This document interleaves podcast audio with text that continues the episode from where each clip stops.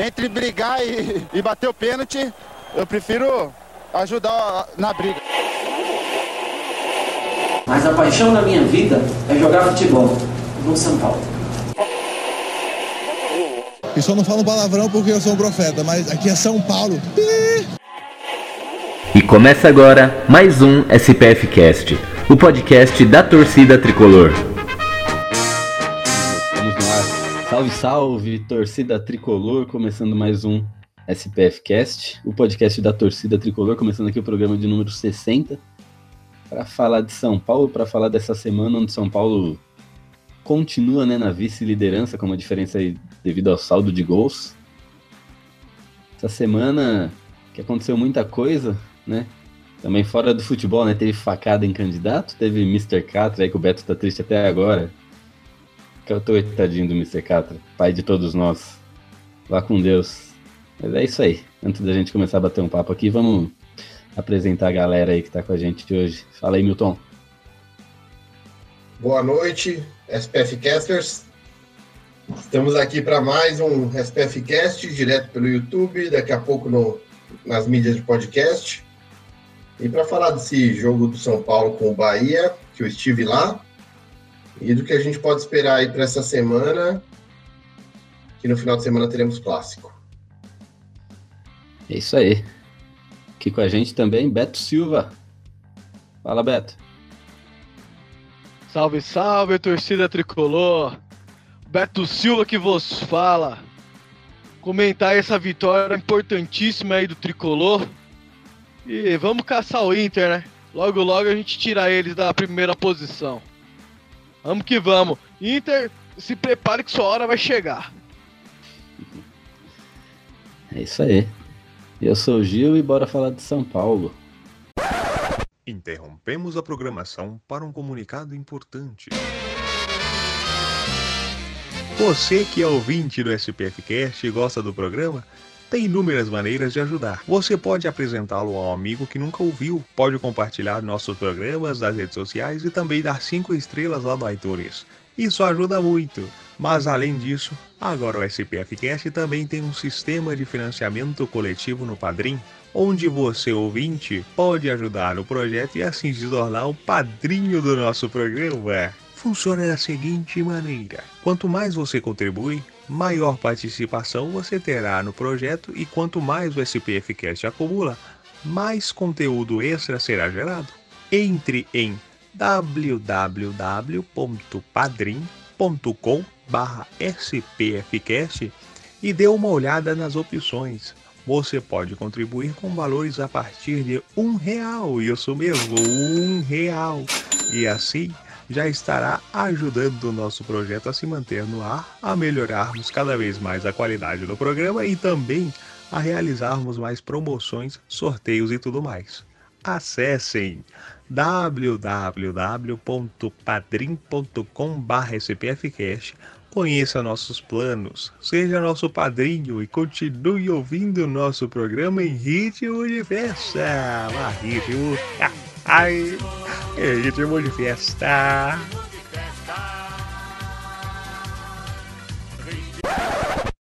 My life be like, yeah. My life be like.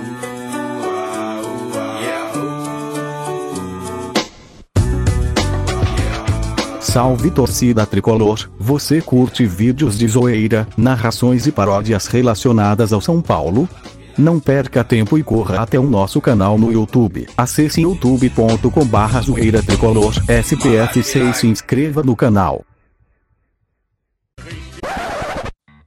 Beleza, vamos começar aqui para Vamos começar conversando aqui, vamos falar sobre esse jogo contra o Bahia, que é o assunto mais, mais em pauta aí no momento. Jogo Morumbi com acho que 43 mil pessoas, é isso mesmo? 43 mil pessoas. São Paulo, uma vitória de 1 a 0 né? Importante. Porém, né? Muitos podem dizer que foi uma vitória magra. O São Paulo ele não jogou tão bem. Acho que o Bahia teve, teve um pouco do controle do jogo, principalmente no primeiro tempo. Né? Depois parece que no segundo tempo o São Paulo deu uma acordada. E é isso aí. E esse é o dos últimos cinco jogos, é o quarto que São Paulo faz apenas um gol, né? O que será que tá acontecendo aí, Beto? Com o nosso ataque, que parou de fazer gol. Toda nossa vitória aí, um golzinho magro. Contra o Atlético Mineiro não saiu nenhum gol, né? Apesar de a gente ter atacado bastante. O que, você tem a dizer? O que, que você acha que mudou, cara? Ah, cara, a falta do Everton aí foi é enorme. Porque ele é um cara muito agudo, cara que conseguia criar algumas jogadas, mesmo se não criasse, dois, três marcadores iam em cima dele e abria mais espaço, né? Então, nesse elenco hoje do São Paulo, ele faz muita falta. E também é um pouco de preciosismo, né? A gente vê o São Paulo chegar na área adversária, tocando bola, tocando bola, mas hora, antes de finalizar, quer dar um toque a mais, um drible a mais, ou fazer um golaço. Então isso tem custado a liderança pra gente, né, cara? A gente tá cobrando aí a galera a chutar cada vez mais, mas o time não chuta de fora da área. Quer entrar com bola e tudo. Então acho que é, esse é um ponto aí que o Aguirre poderia melhorar aí no elenco atual do São Paulo. Finalizar de longe, ou em vez de dar um passe a mais ou um drible a mais, concluir a gol. Só faz gol quem chuta. Então, só que eu tava olhando, já que você tocou nesse assunto, os números que o PVC, que eu vi o PVC dando hoje, o São Paulo, ele é o segundo clube do Campeonato Brasileiro que mais cruza, né? Então, o São Paulo ele tá apostando muito em cruzamento e muitos dos jogos desse 1 a 0 que eu comentei há um tempo atrás, muitos dos jogos o São Paulo tá ganhando com esses cruzamentos, mas você acha que essa é a, a saída? É só cruza, cruza, cruza, cruza e a hora que começar, que o chuveirinho não der certo mais? Na verdade, eu não considero que o chuveirinho tá dando certo, não. São Paulo tem em média aí mais de 20 cruzamentos aí, e cruzamentos certos, em média de 6 a 10 cruzamentos aí. O São Paulo hoje não tem um centroavante cabeceador. O centroavante é Diego Souza. Ele não é aquele cara de referência, de área, de trombar com os zagueiros, bola aérea. Ele é um cara de fazer tabela, de proteger a bola, de fazer um dois, tentar um drible e finalizar de média distância.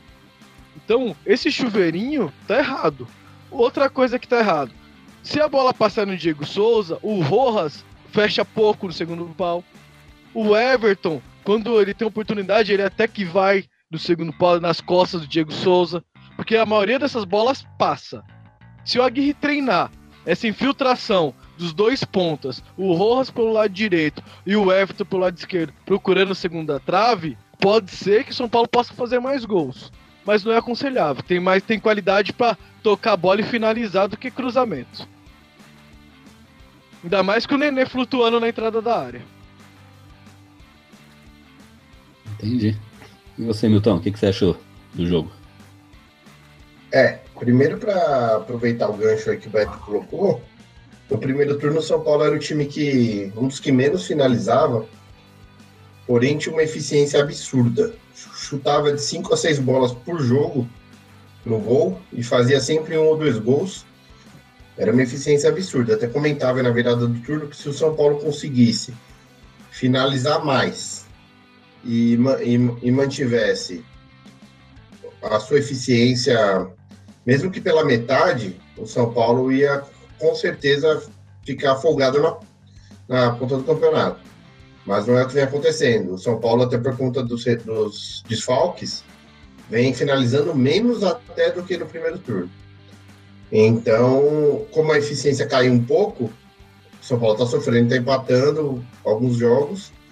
E esse aqui conseguiu vencer muito pela inteligência do Aguirre, que depois de um primeiro tempo muito difícil, onde o Bahia estava com a marcação encaixadíssima, no segundo tempo ele, ele percebeu que ele precisava alternar o esquema tático, ele puxou, ele tirou é, dois jogadores, colocou o Lisieiro e o Trellis, colocou o Hudson para fazer a função de de lateral, justamente porque o, o Bahia não tinha volume de jogo que justificasse o São Paulo jogar com dois volantes. Então ele colocou o Hudson para fazer a lateral, tirou o Regis e colocou o Lisieiro e o Trellis. Com isso, ele puxou um pouquinho o Diego e deixou o Trellis lá de referência. Então, que transformou o esquema no 4-5-1 e aí o Bahia ficou perdido por 10, 15 minutos e foi o suficiente para o São Paulo, em menos de 5 depois das substituições, fazer o gol e controlar a partida. A partir do gol, São Paulo teve mais chances até de, de fazer o segundo do que o Bahia de empatar o jogo. O Bahia foi dar alguma canseira no finalzinho do jogo, no desespero mesmo. Então, mais uma vez, o Aguirre substituiu muito bem. Num elenco muito curto, ele soube exatamente quem ele tinha que usar para resolver o jogo. E, e, graças a isso, a um elenco curto, porém muito eficiente, que a gente conseguiu esses três pontos importantíssimos, porque na verdade temos os confrontos diretos aí pela frente. Então, um gol de saldo não vai significar nada depois do confronto direto. O confronto direto é que vai decidir.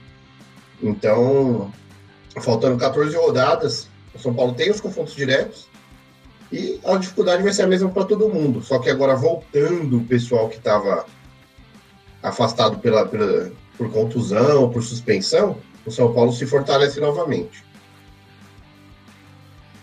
É, é, parece que o no próximo jogo volta Bruno Pérez e Everton, né?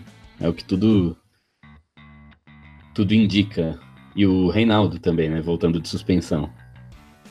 E quem não vai. E quem foi suspenso pro próximo jogo foi o. Quem que foi que tomou Regis. cartão mesmo? O Regis, né? O Regis foi suspenso. Porém, voltando o Bruno Pérez, já pode assumir a, a função dele, né? Então, falando em próximos jogos agora, o São Paulo, ele, ele tem o clássico contra o Santos na Vila, o Santos que vem vem numa ascensão, né? Vem com o Gabigol voltando a fazer gol, né? E o Inter, o próximo jogo do Inter é contra a Chapecoense, que está na zona de rebaixamento. Qual o perigo do, do Inter se distanciar da gente aí nessa próxima rodada?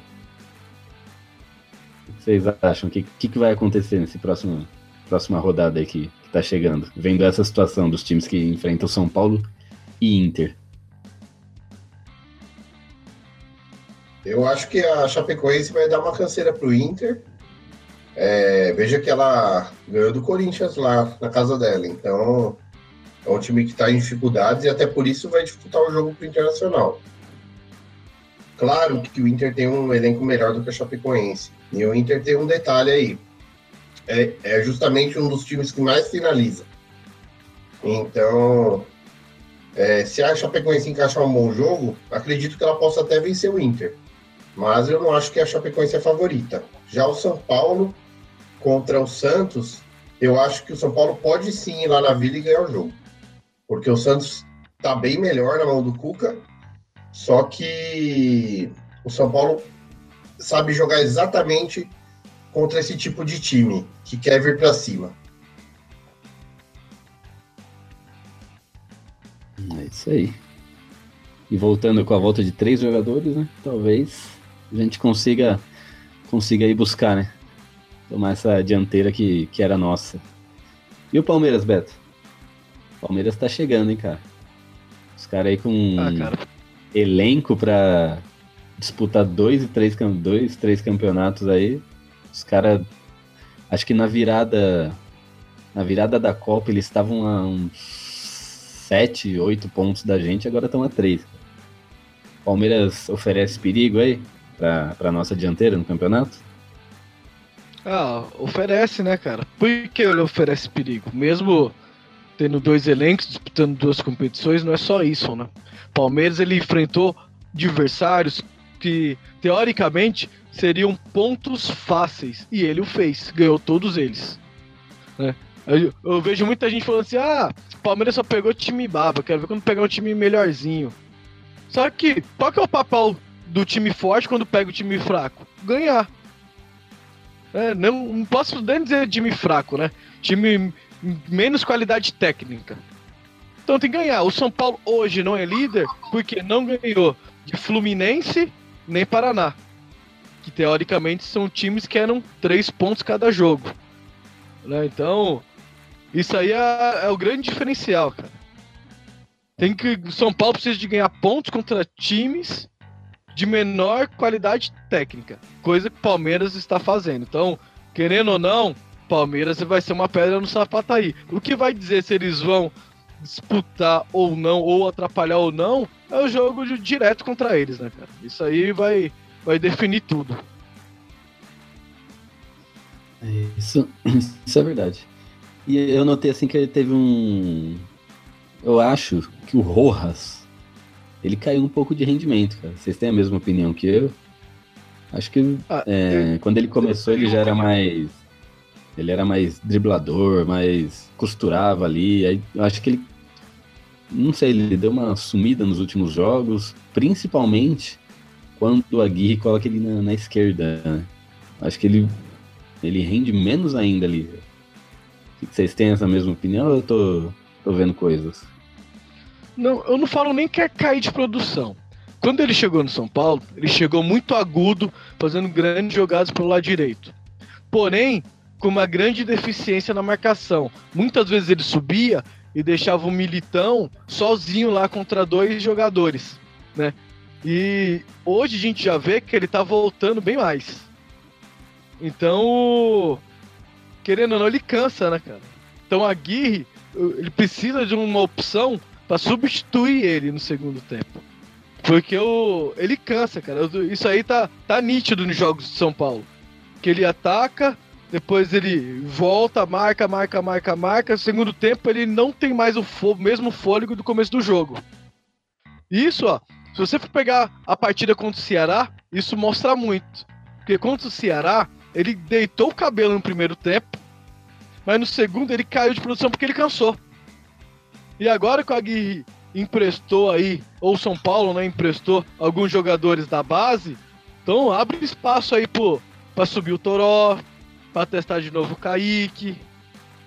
Tem o. Tem mais o. Mais um lá da, O da Luan. base, me fugiu o nome. O Elinho. ali, Isso, tem um Elinho. Que, que... Só que o Elinho, eu acho que agora não é o momento do Elinho. Por que não é o momento do Elinho? São Paulo fez isso com o Brenner. Trouxe o Brenner, o Elinho acho que tem 16 anos. Então queimou algumas etapas. E querendo ou não, hoje o Brenner tá, sentiu essa, essa falta, esse passo a passo aí das categorias de base. Então acho que o Elinho pode ficar um pouco mais na base. Deixa o moleque lá, deixa ele fazer as etapas natural da base. Mas o Toró não. O Toró já tá na idade aí de subir profissional e ter uma oportunidade aí.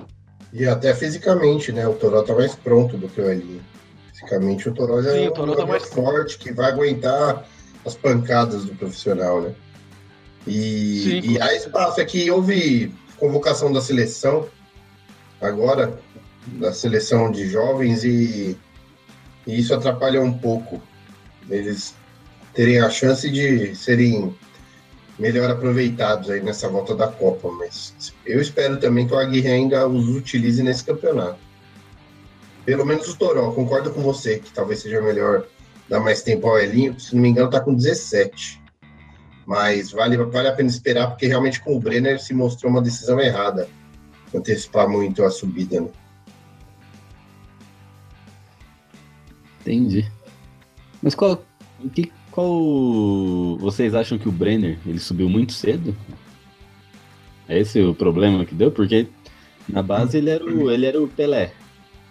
Aí, É. Então, no- mas não dá nem ó, pra que aconteceu ele com o importante, porque no, no início ele ainda era, titu- era praticamente titu- titular do São Paulo, né? Ele praticamente pulou uma categoria. É, por exemplo, o São Paulo teve uma geração vencedora aí, que foi o sub-20 do São Paulo, aí, que passou o Lucas Fernandes, passou o Kaique, passou essa geração toda aí, por lá. O Brenner não estava nessa geração dos campeões, ele pulou. Ele já foi profissional antes dessa geração. Então, era pra ele estar nesse meio, pra ele ter pegado Libertadores, pra ele ter pegado essa bagagem. Né? Então, ele, ele pulou essa etapa e chegou muito cedo ao profissional.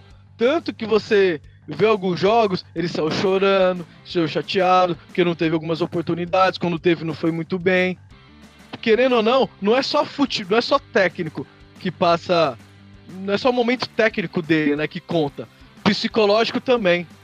Né? Então é difícil você pegar um garoto de 16 anos e ele tá bem psicologicamente para estrear num time grande como São Paulo e manter, né? tanto futebol como cabeça, né? Então, eu acho que, que o São Paulo queimou etapas com o Brenner, sim. Apesar que eu acho ele um baita jogador. E eu gostaria de ver ele mais em campo, né? Mas o momento dele não tá legal. É, mas eu, eu acho difícil ver, ver ele em campo, porque já tem muita gente ali, né? Tem Rojas, tem Bruno Pérez que joga improvisado ali, aí tem o Diego Souza centroavante, aí tem Trellis, Carneiro. Não, o Brenner ele briga pela, pela posição de centroavante mesmo. A briga dele é com o Trellis e com o Diego. Porque o Agui, o Agui, não, mas o Agui enxerga o Gonzalo mais como uma opção mais aberta, né?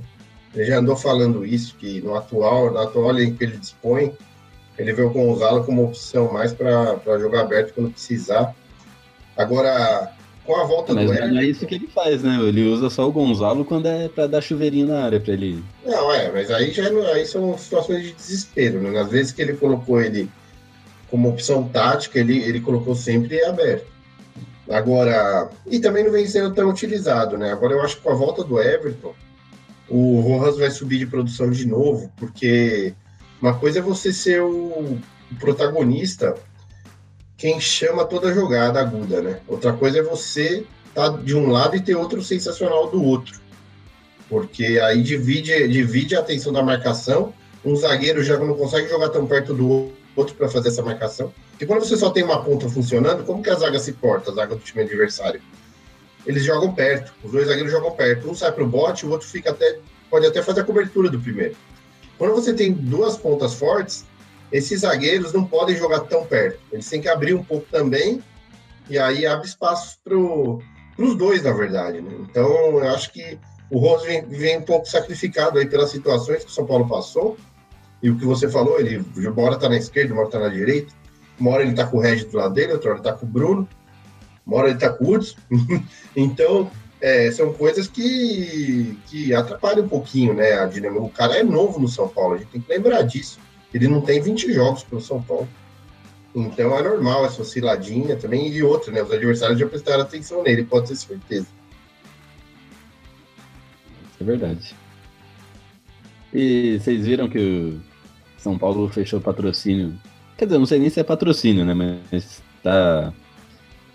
É, lançou uma playlist na Spotify. Aí vocês assistiram os bastidores?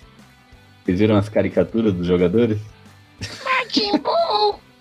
Majin Buu, pega ele, Majin Buu! Gostaram da minha imitação do Babidi? Igualzinha, cara. Terrível. Eu rachei, cara, eu não aguentei. Esse cara é foda. E o O- Anderson Batista parece aquele. Lembra do Zorra Total? Que tinha, quando o Lula ia viajar, tinha aquele cara que colocava o olhão pra fora e falava assim: Olha o Lula indo, olha o Lula vindo. É igualzinho, cara. É, eles mostraram. né? Eles pegaram no celular a imagem e mostraram. É engraçado, né? O Anderson Martins parece um cara sério tal. Os caras foram zoar ele, ele ficava sem graça. Essa parte dos bastidores foi. Foi bem engraçado. Uma, uma coisa que chamou atenção ali, não tem caricatura do Jean, cara. Repararam nisso? Hum, não. Do PR Vou, tem. vou até olhar agora que você falou. Então, eu achei estranho. Não tem do Jean. Eu não vi do Jean. Pelo menos as imagens que chegou pra mim aqui, não tinha. É, realmente, das que postaram. É, do que eu vi, eu vi duas, três imagens diferentes e não Nossa, é verdade. Tem do Lucas Perry e não tem do Jean. É, então, sinais. Ixi. Ó, tem do Brenner, tem do Rodrigo Caio, Lucas Perry, Paulinho, que nem tá mais, Então, olha aí. Araruna, Mas talvez seja só uma, talvez seja só uma falha do, Araruna falecido já também. Ah, do, do Spotify, talvez, sei lá. lógico. Ou não mostrou todos, né? E o legal, o legal que o São Paulo tem, tem tá no Spotify agora é que ele pode levar esse PFCast pro pro Spotify, né? É. Contrata nós, São Paulo. Nossa meta é levar pro Spotify logo logo. Ainda, o- infelizmente, os, a nossa plataforma, o SoundCloud, eles ainda não, não fizeram esse, esse link, né? É, nem vou fazer, né, Gil? A gente vai ter que ver aí o que a gente faz pra. É, é eles têm que fazer, porque o Spotify agora vai.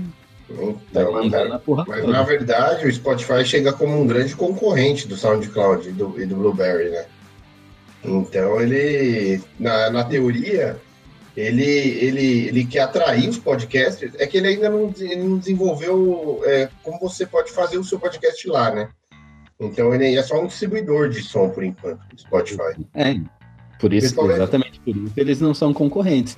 Tanto é que o Blueberry lá, ele já fez esse link já. Quem assina o Blueberry já tem o, o acesso ao Spotify.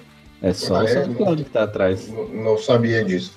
Isso. É, dizem que o SoundCloud está com algumas dificuldades, né? De, Então, de, de, de expansão. os caras estão dormindo no ponto aí. Se dormir muito, a gente, a gente vai mudar de casa, hein, SoundCloud? Pois Fica é. o aviso. É isso aí. Eu vou pegar um, um gancho aqui, sair totalmente do assunto e voltar pro jogo, cara. Eu comentar aqui uma, uma declaração que o Nenê fez, né, após o jogo. Por que o São Paulo voltou tão diferente pro segundo Diga. tempo? E eu concordo totalmente com o Nenê. né? ele chamou a atenção do- dos jogadores e pediu para esquecer a arbitragem, né, cara? Os, os últimos jogos aí, os jogadores de São Paulo estavam muito nervosos aí com a arbitragem e com razão, né? Porque alguns lances aí foram criminais, né? Se a gente for colocar assim, tem que mandar pra cadeira elétrica. Mas É, teve Eles mão que na focar bola. no jogo, né? Eles têm que deixar essa, essa parte pros dirigentes, igual o Raí já se manifestou, o Lugano vem falando direto, o Rocha, deixar essa parte para quem comanda o futebol de São Paulo, e eles têm que focar só no campo, né? E o São Paulo voltou bem melhor para a partida. Tomara que isso seja um aprendizado e que o São Paulo esqueça a arbitragem, né? Mesmo que às vezes é, é foda, desculpa a palavra, mas às vezes é foda ter que engolir seco, mas ter que dar resposta pra arbitragem aí, metendo gol e saindo com a vitória.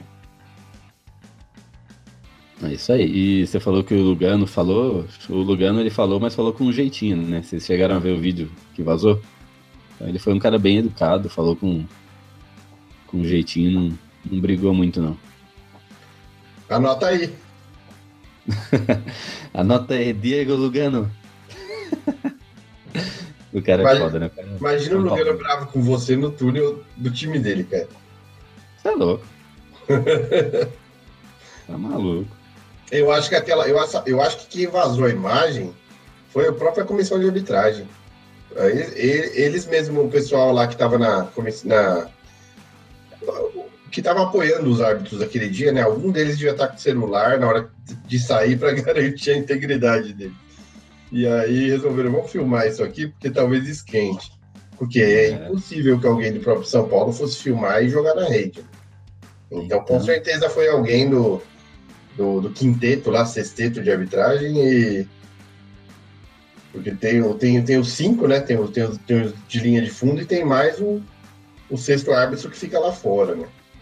Então, com certeza foi um deles que saiu com o celular pra. pra que nem quando. Sabe quando o bandido faz besteira, é pego e pede imprensa pra sair da casa? foi tipo isso. É, quando eu vi, quando eu vi esse vídeo que vazou aí, foi um, um misto, né, de, de sentimentos, né? Primeiro que a hora que a gente vê, eu acredito que a maioria, né? A hora que a gente vê aquele vídeo, a gente até vibra, né? Comemora, fala, eita porra, o cara tá falando o que a gente queria falar lá, né? É, mas eu acho que o depois- São Paulo pagou o preço no jogo seguinte, né? Aque- É. aque- aquela mão não dada no jogo contra o Atlético Mineiro pode ter sido retaliação daquele momento lá. Porque assim como a gente tem nosso grupo de WhatsApp que a gente fala mal de todo mundo, os árbitros também têm. Pode ser. Pode ser, mas o meu maior medo não era nem esse, né? Eu acho que eu não tinha pensado nisso na hora, mas era, sei lá, por causa das imagens vazadas, rolar algum, alguma coisa, ah, vamos, vamos ter que punir o São Paulo, porque não pode e tal. Aí já meter uns jogos sem, sem torcida, sei lá, cara. Dá pra esperar de tudo aí. Então, com a cabeça mais fria, ainda eu pensei nisso. Eu falei, putz, quer ver que vai ferrar pro nosso lado ainda? Mas até, até o momento, né? Não deu nada. Por enquanto. A não ser essa. Pensando não, agora. Né, até, porque, até porque ele foi enérgico, mas ele não foi assim. Não acusou o cara de nada. Ele falou que o cara era irresponsável, mas ele não xingou o cara de alguma coisa grave, de ofender, não, não imputou a ele um, uma desonestidade. Ele falou que o cara foi responsável de, de ter expulsado o Diego, mas ele não, não, não foi nada assim tão grave que você fala, pô, vamos punir o clube. Não, não foi esse ponto. E outra, hein, o futebol tá, tá demais, hein? Hoje qualquer coisa dá uma confusão absurda. E nem, e nem, sempre é o caso, né? Esse caso foi, foi, foi um caso. Ele foi enérgico, mas ele não, não passou do ponto. Chamar alguém de responsável não, não fere ninguém. Você, você ouve, você não vai ficar, vai dormir triste porque o cara te chama de responsável. É, eu chamo, ultimamente tô chamando o Gil de responsável aqui, porque ele não aparece para gravar. O cara não, tá, não ficou triste. Gil, sou irresponsável. Will, você falou? Falei Gil, Will. ah, que isso, uma semaninha que eu fiquei fora só de férias já estão me. Estão me crucificando já. Que isso. Mas. Vamos dar um alô aí pra galera que tá acompanhando a gente. Leia Souza, Alisson Silva Gamesplay. Tomara que São Paulo seja campeão brasileiro da Série A de 2018. Cara, tomara mesmo. Uh, quem mais? Marcelo Carlos. E Drax66. Cleiton Sartório. Salve nação tricolor. Juliano Panão. Será que o Jean se incomoda por ser reserva do camisa 12? Porra. se não se incomodar. Ah, eu acho que o jogador já se incomoda de ser reserva. E aí ele é reserva de um cara que todo jogo tá errando. Puta que pariu. E tem um cara que é o nick dele, três idiotas e uma câmera. Ô louco. É, aqui também, aqui são sete idiotas e o microfone. E sobre o Paulistão de 2019, você acha que tem chance? Sei lá, cara. Acho que a gente tá, tá, tá pensando longe, em né, brasileiro aqui, não sabe nem o que vai acontecer no brasileiro, cara.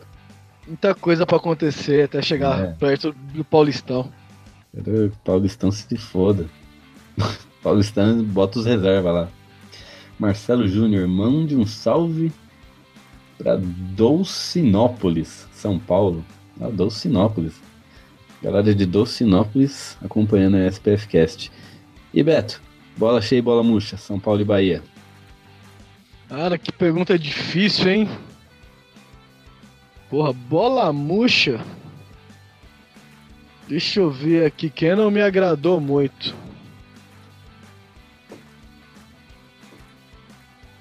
Ah, cara, bola murcha pra mim, quem não vem fazendo uma, uma grande, umas grandes partidas aí é o Anderson Martins, cara. Eu, eu tô um pouco decepcionado com o futebol dele nos últimos. nos últimos. Caramba, apareceu o Jason, cara. Fiquei até com medo agora. Você é louco, mano. O que foi, Beto? Continua falando aí, cara. Você é doido, cachorreira. É que o Inter, é que o Inter tá vendo, né, cara, no retrovisor, o Jason. Pra mim, o Edson Martins caiu muito de produção. Tem que, ver, tem que O Edson Martins caiu muito de produção, né, cara? Então. eu não vejo a hora do Arboleta voltar pra fazer dupla aí com, com o Bruno. Eu acho que o Bruno tá no momento especial da carreira dele. Para mim, hoje, o titular seria o Arboleda e o Bruno. E o bola cheia? Ah, cara, o Nenê tá jogando muito, cara. O cara tá aparecendo para jogo, tá criando as oportunidades, tá chamando responsabilidade, tá cobrando o elenco tem, quando tem que cobrar, então. Nenê é bola cheia. É isso aí. Você, Milton, bola cheia e bola murcha. O Beto observou bem. É, o Anderson, ele, ele, ele, ele passa segurança.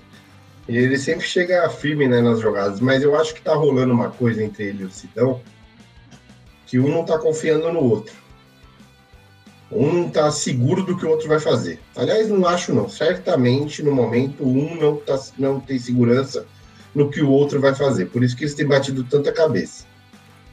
É, houve o lance há dois jogos atrás do gol contra, eles protagonizaram.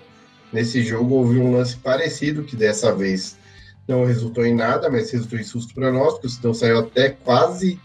O Sidão foi marcar o Anderson Martins, resumindo. E... Mas dessa vez o Anderson espanou para frente e o Sidão ficou no meio do caminho lá. Então, realmente precisa melhorar a comunicação ali. Eu acho que o Arboleda voltando resolve isso daí. É...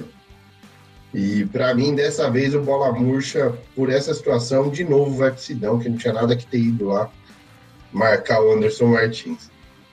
E o bola cheia desse jogo, para mim, foi, pô, eu, eu, se pudesse dividir, dessa vez eu dividiria entre o Hudson, que jogou uma partidaça, pô, ele jogou muito bem, foi fundamental para São Paulo nesse jogo, e o Diego Souza, que fez uma das melhores partidas dele com a camisa do São Paulo, é, fez o papel de centroavante, fez o papel de um quase um meia recuando ali, distribuiu, lançou até bola pro Nenê, para você ter uma noção. E depois fez até função de zagueiro, ganhou tempo na lateral, foi cascudo pra caramba, então se for para escolher só um, eu vou ficar com o Diego, mas eu gostaria de uma menção honrosa pro Hudson, que jogou muita bola. Isso aí. E na minha opinião, bola cheia é Diego Souza, cara. O Diego Souza jogou muito esse jogo aí, voltando de, de suspensão. Meteu o gol, teve outras oportunidades, teve mais duas chances. Uma que ele matou no peito lá. Matou no peito, enfiou a botina, era para ser um gol do jeito que ele manja, né? O cara é, faz vários gols bonitos. E bola murcha. Eu poderia dar pro Sidão também, pela saída, saída marav maravilhosa dele ali para marcar o Anderson. Eu fico pensando se o Anderson Martins recua aquela bola, sem olhar pro Sidão. Já pensou? Igual o Lucão fez no, contra o Corinthians uma vez? Exatamente. Se ele imagina que o goleiro tá onde deveria estar tá, e vai lá e recua sem olhar pro gol, era gol, cara. Era, era mais um, era quase um replay. É. Oh, não dá pra fazer o um programa com você com essa máscara, eu não consigo parar de rir, cara. Não, tá. Você tem que se concentrar, tem que ter mais concentração aí, que já estão chamando a gente até de idiota aqui. Eu tô tentando, eu tô tentando, eu tô tentando me concentrar, mas cada hora que eu olho para o monitor. Você sabe que você, dava, você dá mais medo sem a máscara, né, Gil? Com a máscara até que você fica bonitinho, cara. Melhorou? Tá. Tô bem, cara, tô bem. Aí, o Jason? É, eu acho que você vai ganhar alguns fãs aí com essa, com essa máscara, cara. Vamos ver. Ninguém, ninguém colocou ainda. Ninguém escreveu. Ó, o Rodrigo Braga escreveu aqui. Tá na hora de colocar o Jean, que foi caro e, e tá no banco. É. Vamos. Vamos falar de goleiros então, cara? Essa coisa. A gente já falou bastante de goleiros, né? Mas é um papo que. que cerca, né? O São Paulo devido às atuações do Sidão. O Sidão é um é um cara que vem falhando todo jogo, só que ele tem o apoio do grupo, né? O Aguirre é, deu uma entrevista aí, né, falando que apoia o Sidão, que ele é a melhor das opções. E esse vídeo que a gente comentou aí do Spotify, que tinha as caricaturas e tal, é, eu não sei se vocês repararam, no, quando o Nenê tá fazendo a zoeira com todo mundo, o Sidão tá do lado do Nenê também zoando todo mundo. Então, tipo, ele é ele tá fechado com a galera, né? Diferentemente do Jean, que a gente não vê em lugar nenhum. E bem analisado pelo Milton aqui, a gente não, não tá nem na caricatura, cara, o Jean. Então será que o problema é esse mesmo, cara? É ele não ser bom de grupo que faz ele não ser titular do, do São Paulo, mesmo com o Sidão jogando do jeito que joga? É, acham... Eu, eu cheguei à seguinte conclusão depois dessa entrevista do Aguirre na qual ele banca que o Sidão é a melhor opção disponível no momento. No, come, é, no começo do ano, os goleiros se estranharam pela, pela titularidade. E se estranharam por mais de uma vez. E o que aconteceu? Os dois caíram de produção depois de se estrearem. Os dois.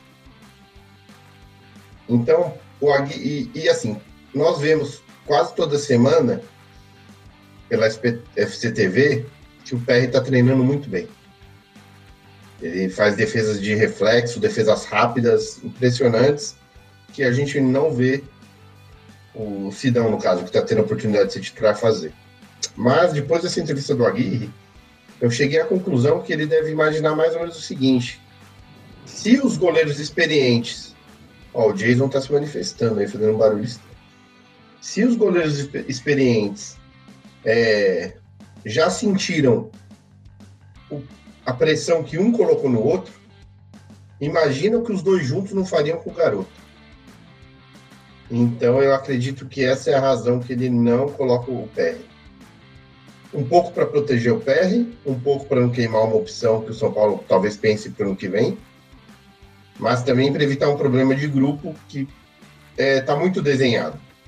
Se os goleiros não se respeitaram, nem os experientes se respeitaram mutuamente, que dirá eles vão respeitar um garoto que tome o lugar deles. Imagina os dois juntos em cima desse garoto.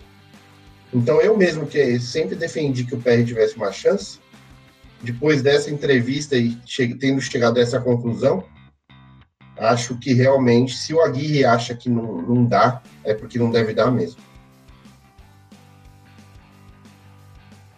É, eu também acho. Eu, eu não sou também a favor de testar o Lucas Perry. Não, não por essa visão que o Milton deu agora, né? Mas eu acho que a gente não tá em fase de testar ninguém. Vai colocar o Lucas Perry agora, o cara nunca jogou no profissional. E aí é um moleque de sei lá quantos anos ele tem, 20 anos ou menos. Acontece alguma falha ali, ele põe o Campeonato Brasileiro em risco acaba com a carreira do moleque, acaba com São Paulo. Mas eu não tinha analisado por essa perspectiva que o Milton falou, né? Achei, achei legal. E eu sou muito. Eu sou a favor do Jean, porém cada dia menos, né? Vendo essa, esse clima que tá lá dentro, né? Já tá, tá uma coisa que tá perceptível já de, de fora. A gente aqui.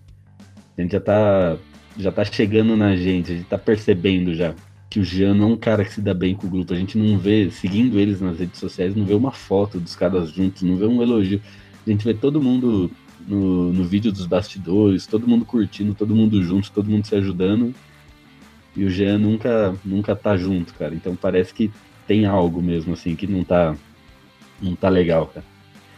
Então, infelizmente, eu acho que o Sidão é a melhor opção. Eu acho que o Aguirre tá, tá correto. Só que ele não. É, ele em falar que o Sidão é a melhor opção, só que ele não fala o porquê, né? E talvez o porquê seja isso. Esse, esse é o porquê do Sidão ser a melhor opção.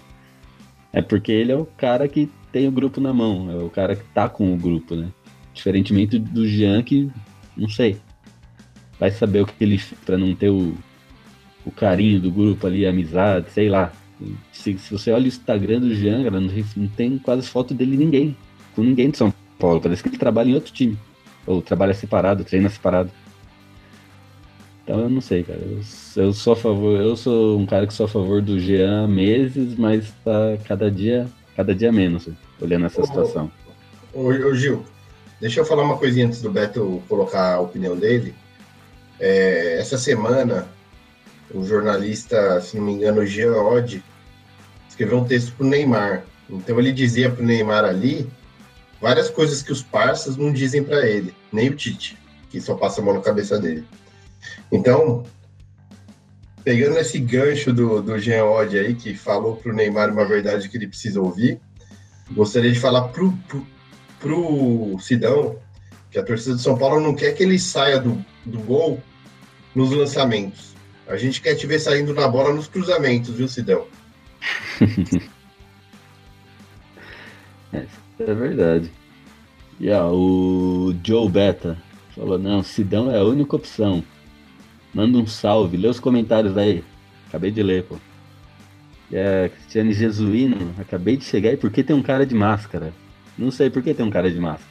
Responde aí, Beto. Porque ele é muito feio, então ele teve que ficar mais bonitinho. E o único jeito foi colocar a máscara. Na verdade, é a visão que o Inter tem de São Paulo, né? O Jason tá chegando. É isso aí. Fala aí, Beto, sua opinião sobre os goleiros. Não, vou falar, mas o, o Darion Beta lá, ele escreveu uma coisa, eu vou responder ele. Ele falou: Quer ver? Deixa eu achar aqui. Fiquei sabendo que o Jean não poderia jogar por causa de uma cláusula de contrato pela compra do Bahia. Não, isso aí é, é mito. Senão ele não ia ser nem relacionado pro jogo. Ele estava, foi relacionado pro jogo. Então não tem nada a ver com cláusula de contrato. E referente aos goleiros, assim, ó. Quando você tem um elenco unido, é difícil você tirar alguém, algum deles para desestabilizar o time, né, cara? E querendo ou não, eu acho que o Aguirre, ele já ele, o Aguirre é um cara que foi jogador, então ele sabe muito bem, né, como é o vestiário. Então ele, eu, no meu entender, ele deve chegar no Nenê, no Diego Souza, falar, porra, mano, ó, o cara lá não, não tá representando. E aí? Aí eles devem virar e falar pro Gui e falar: Não, pessoal, deixa ele lá que nós resolve lá na frente. Cara é gente boa, cara é dos nossos. Aí, tipo, sabe, aquele, papo bem de boleiro mesmo. Tirando o profissional, papo de boleiro. Pra mim deve acontecer isso, cara. Que pra mim é a única maneira de o Sidão estar tá como titular hoje no gol do São Paulo. Porque as partidas não convencem. É. O, uma coisa que, o, que eu concordo com o Tite, né? O campo fala. Isso é uma coisa que eu concordo com ele. E realmente, hoje o campo tá mostrando que o Sidão não pode ser titular. Ele vem falhando constantemente. Queira eu que ou ele tome o. apareça numa confiança do nada, ele repita o campeonato que ele fez pelo Botafogo. Ou a porra dos atacantes começa a meter cinco gols pro Sidão falhar um também não tá ruim. São Paulo meter 5. Mas se for para deixar ele lá, para ele fazer uma falha, é. e São Paulo perder pontos fáceis, não dá, cara. Não dá. Futebol não é só amizade. Tem profissionalismo também. Então, eu creio que o momento em si não é mais propício para o Sidão ser titular.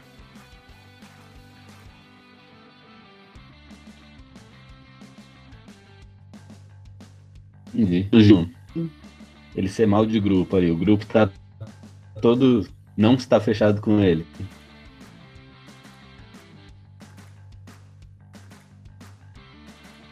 Ah, eu não sei se ele é mal de grupo, cara. É, na verdade, a gente tem indícios, né? Essa questão da caricatura, a questão de quem aparece com quem, mas não, não dá para cravar que ele é ruim de grupo, né? Se ele fosse tão ruim de grupo assim, ele já estava afastado do grupo. E ele não está, ele tem sido relacionado todo o jogo. Então eu não acho que é isso. Eu acho que o Aguirre deve temer o barril de pólvora. Sabe quando você tem barril de pólvora ali do seu lado? E você está no momento que você não pode levar ele para fora. Então você lida com aquilo com o maior cuidado. Eu acho que é por aí. Eu não sei se ele que é ruim de grupo, às vezes não é ele que é ruim. Às vezes quem, quem não vai saber reagir é o titular, entendeu? Então, não gostaria de, de julgar assim. Eu acho que há um indício de que alguém ali é ruim de grupo. Claramente. Mas não saberia apontar quem é esse cara, não. E acho estranho também o Sidão não ser alguém que respeite uma reserva, porque todo mundo que eu conheço, que conhece ele pessoalmente, fala que ele é um cara sensacional. Bom, mas se é um cara sensacional, não, seria alguém que causa nenhum problema por ser colocado na reserva. Mas então a gente fica sem resposta, entendeu? Eu acho que entra um pouco no campo de, de achismo mesmo, e aí eu acho que não é muito legal, não. A gente viu o Jean jogar muito pouco, e ele até chegou já a merecer mais oportunidades nessas má fase interminável do Sidão. Então eu gostaria de analisá-los pelo que eles fazem no campo mesmo. E, e acho, como você, que ele merecia outra chance sim. É que o Aguirre não está vendo meios de colocar justamente porque deve ter algum problema entre eles. Não sei, não sei realmente o que, o que ocorre, mas Mas se, se ele fosse tão ruim de grupo, não, não estava indo para os jogos para ficar no banco. Olha, o... eu vou ler um comentário aqui o Wellington WL colocou e eu acho muito importante o comentário dele. Porque hoje o Aguirre fala que o Sidão é a melhor opção dele. E se você for perguntar aí pros torcedores de São Paulo, 99% tá fechado com a Aguirre. Se nós estamos fechados com a Aguirre, então eu vou ler esse comentário aqui que é o que nós deveríamos fazer né, durante os jogos do São Paulo. Ele coloca assim: Então, gente, durante a partida não dá para pegar no pé do mão de alface. Isso acaba prejudicando o time. Vamos vaiar depois do jogo, caso seja necessário. Concordo plenamente. São Paulo e Ceará eu estava no Murumbi. Cada tiro de meta, desde o início do jogo que o Cidão ia cobrar, a galera xingava, a galera vaiava. E por motivo nenhum. Só por ele estar tá batendo tiro de meta. Se nós queremos que ele retome a confiança, porque ele fez um ótimo campeonato pelo Botafogo. Não dá pra falar que ele não fez. Ele fez um ótimo campeonato. Se a gente quer que ele repita isso, nós também temos que ajudar, né? Porque querendo ou não, ele tá defendendo o nosso time. E vaiar antes do jogo, antes dele errar, é injusto também com ele. Mesmo que ele, que ele não esteja no momento bom, é injusto. Com qualquer jogador. Vamos analisar o jogo. Pós-jogo, aí sim, nós fazemos as críticas necessárias, os elogios necessários. Mas antes ou durante a partida, porra, eu acho uma puta sacanagem. Eu acho que isso prejudica sim o time. Ô, ô, Beto, nesse último jogo aconteceu uma coisa engraçada. Porque o pessoal na, nas cadeiras lá, em vez de xingar ele, estava cantando que ele era o melhor goleiro do Brasil. Então, é, o torcedor, na verdade, no estádio tem reações muito espontâneas. Né? É claro que para um cara que já está nervoso, ser vaiado ou até pior, xingado, deixa ele mais nervoso e ele piora o desempenho. Mas, para algumas pessoas, às vezes uma pressão funciona ao contrário. O cara é xingado, é provocado, fala, ah, é, então agora que eu vou decidir. Então, e o Morumbi é muito grande, eu não sei até que ponto é, isso chega para o jogador. Claro que quando é uma coisa muito coletiva, como foi o caso que você comentou dos tiros de meta, que o time nem tinha subido ainda para se posicionar e já, tá, ele já estava tomando vaia por não bater rápido, é, aí, aí incomoda, né? Mas nesse jogo eu achei que diminuiu. Achei que a torcida se está se preocupando muito com isso mesmo. Em apoiar, porque sabe que não dá para apertar mais, porque senão vai piorar mais ainda. Isso aí. Deixa eu mandar um, mandar um abraço pro Cleiton, que tá ouvindo a gente aqui. João Vitor, Valbinho, Rodrigo Braga. Será que o Sidão joga? É, como é que é? Será que o Sidão joga quando tem uma sombra? Que nem no Botafogo ele tinha o Jefferson ali para disputar a posição. Uh, a Jailton Alves, o cara escreveu Volta Renan Ribeiro. Deus me livre, cara. Você tá maluco. tá maluco, cara. O Jefferson passou a maior parte do tempo lesionado. É.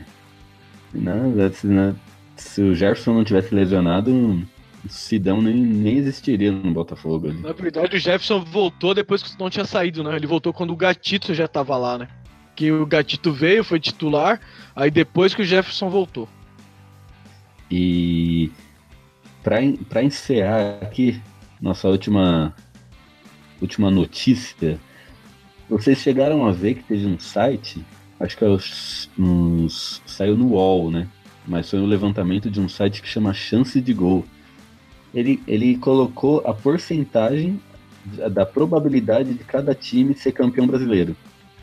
Eles, eles colocaram o Internacional com 50,9% de chance de ser bra campeão brasileiro e o São Paulo com 18,2%. E o Palmeiras, que está atrás do São Paulo, colocaram mais que o São Paulo ainda, 25,3%. Vocês chegaram a isso?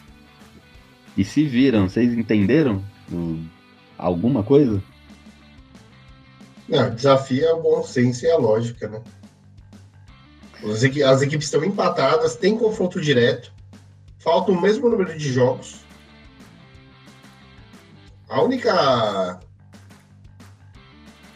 é, explicação que eu imagino que possa existir é porque o Inter tem tomado muito poucos gols. Só se eles tiverem feito um prognóstico que, se for mantida a média de gols tomados e feitos, vai acontecer X resultado. Mas eu acho essa matemática cretina, meu, é futebol. Futebol, muitas vezes você joga pior e ganha. Muitas vezes você ganha na casa do adversário, num confronto direto. Então, não tem explicação. O Palmeiras, então, está na frente do São Paulo é esdrúxulo. É esdrúxulo. E aí volta naquilo que a gente sempre fala, né? Alguns veículos, os mesmos de sempre, sempre com má vontade com o São Paulo. É mais um episódio de contabilidade criativa dessa semana, que, aliás, eu preciso registrar. O primeiro episódio de contabilidade criativa foi o técnico do, do Bahia, que é o seu Anderson Moreira, que ele saiu do, do jogo e, e, na entrevista coletiva ele, ele foi questionado, né? Mas o árbitro pode acabar o jogo a hora que ele entende que tem que acabar. Aí ele falou: o árbitro, pela regra, tem direito de escolher quantos minutos ele vai dar, mas não quantos segundos. Quer dizer, ele achava que o cara vai, ia dar, sei lá, seis minutos e esperar até cinco, seis minutos e 59. Meu, o cara tá maluco, né, cara? Agora vai ter que subir a placa com minutos e segundos para agradar aí o, o contabilista criativo do seu Anderson Moreira. Então, quer dizer, quando o pessoal quer, a matemática é entortada, né? É complicado. Esse ultimamente está sendo sempre entortada contra o São Paulo. Que é, que é terrível. Essa das probabilidades não tem, não tem nexo nenhum, cara. Ainda tentaram dar uma explicação lá, porque analisam os jogos fora, os jogos em casa, contra quem vai jogar, se o time tem. Se, se o adversário tá com chance de cair, ou se briga pelo título, por Libertadores. Mas mesmo assim não, não cola, cara. Ô Gil, é. mas tem um aspecto positivo aí. A nossa melhor fase no campeonato foi quando nossos prognósticos eram os piores. É. Isso é, né? Então, deixa eles falando o que eles querem. É melhor para que os jogadores se, se, se unam ainda mais para alcançar o objetivo. É bom que tira, tira um pouco o peso do, do São Paulo ali. Vai, joga pro Inter mesmo. Deixa a responsa para eles.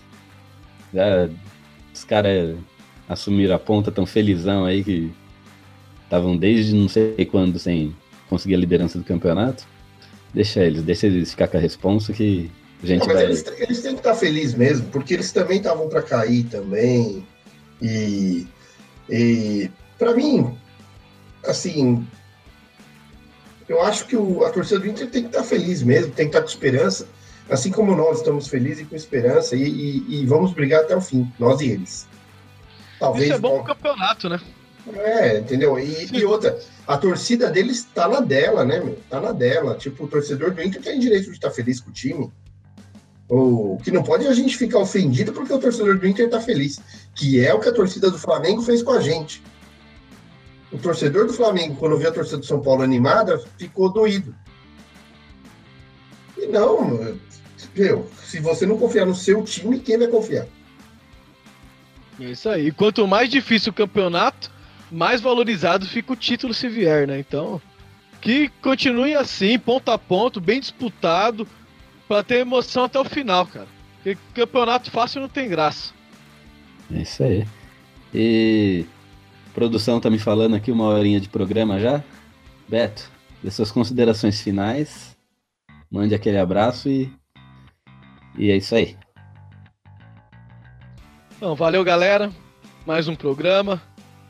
Queria agradecer aí todo mundo aí que tá acompanhando a gente via Hangout aqui no YouTube.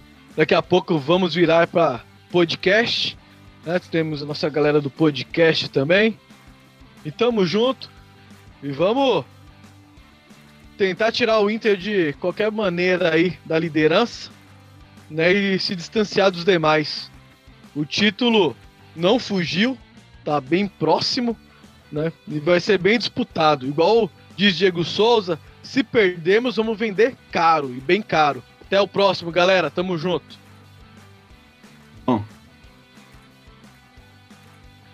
Agradecer a todos que estão nos assistindo, pessoal do chat aí que está comentando os assuntos do programa e outros assuntos também. É, agradecer o pessoal que nos ouvirá pelo podcast. É, é muito legal, são públicos absolutamente distintos e a gente vem conseguindo conversar com os dois, não é fácil. Fazer um programa que consiga levar os dois formatos assim, da forma legal como estamos levando, então a gente deve isso muito ao nosso público da SPFcast, que é muito leal a gente. Né?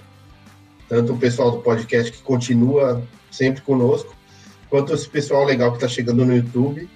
A gente sabe que no YouTube a, nós enfrentamos limitações, porque as condições de imagem que nós temos não são a de grandes programas do YouTube, então a gente se penitencia quanto a isso, mas o que a gente quer é que o conteúdo agrade vocês. O bate-papo que a gente tem aqui, enquanto torcedores, e a gente está deixando um pouquinho de lado essa questão de produção, porque para tentar levar a mesma, a mesma coisa que nós levamos aos podcasters, levar para a galera que curte o YouTube, que é uma galera totalmente diferente. Essa semana, o meu afiliado, ele tem oito anos, ele assistiu a SPFcast e adorou, Gil, eu achei isso muito legal, a gente essa criançada São Paulinos aí pode assistir o SPFcast, de vez em quando a gente fala um palavrão, mas a gente não, não, não incentiva a falar, mas de vez em quando sai.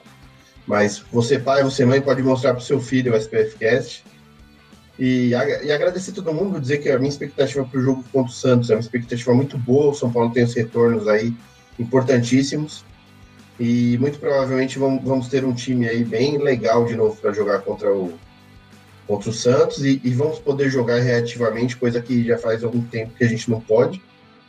Então, é isso aí. Agradecer mais uma noite. O programa 60. 60 é um número emblemático na, na história do São Paulo, porque em 1960 foi inaugurada a pedra fundamental do Morumbi. O estádio só veio ficar pronto totalmente 12 anos depois, mas a pedra fundamental, a primeira primeiro lado foi foi começado em 1960, então que seja bom para nós no programa 60, como foi para o São Paulo o ano de 1960. Um abraço a todos. É isso aí. E vamos encerrando o programa aqui com o Jason. Tô aqui de Jason para mostrar que o São Paulo vai correr atrás disso daí. A gente vai tirar essa. Não só a diferença. Gilson! Gilson! Gilson! é o Gilson.